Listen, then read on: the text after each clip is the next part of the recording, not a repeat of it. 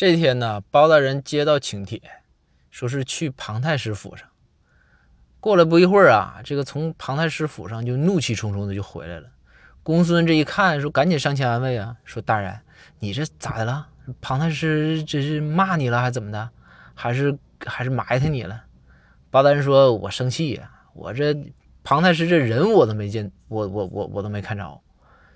公孙说，那没看着那就回来呗，人家不在家呗，那泡你一次就泡你一次呗，放放你鸽子也正常，他这人也不咋地。包大人说：“哎呀，你我跟你说说啊，老生气了。我一进去，那小厮就说说这个庞太师啊，在后边花园呢。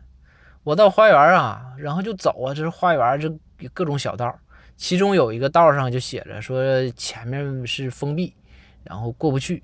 我这合计，那这里边肯定有事儿啊。我这办案子，我这我这这我这里边肯定有有事儿啊，我得研究研究。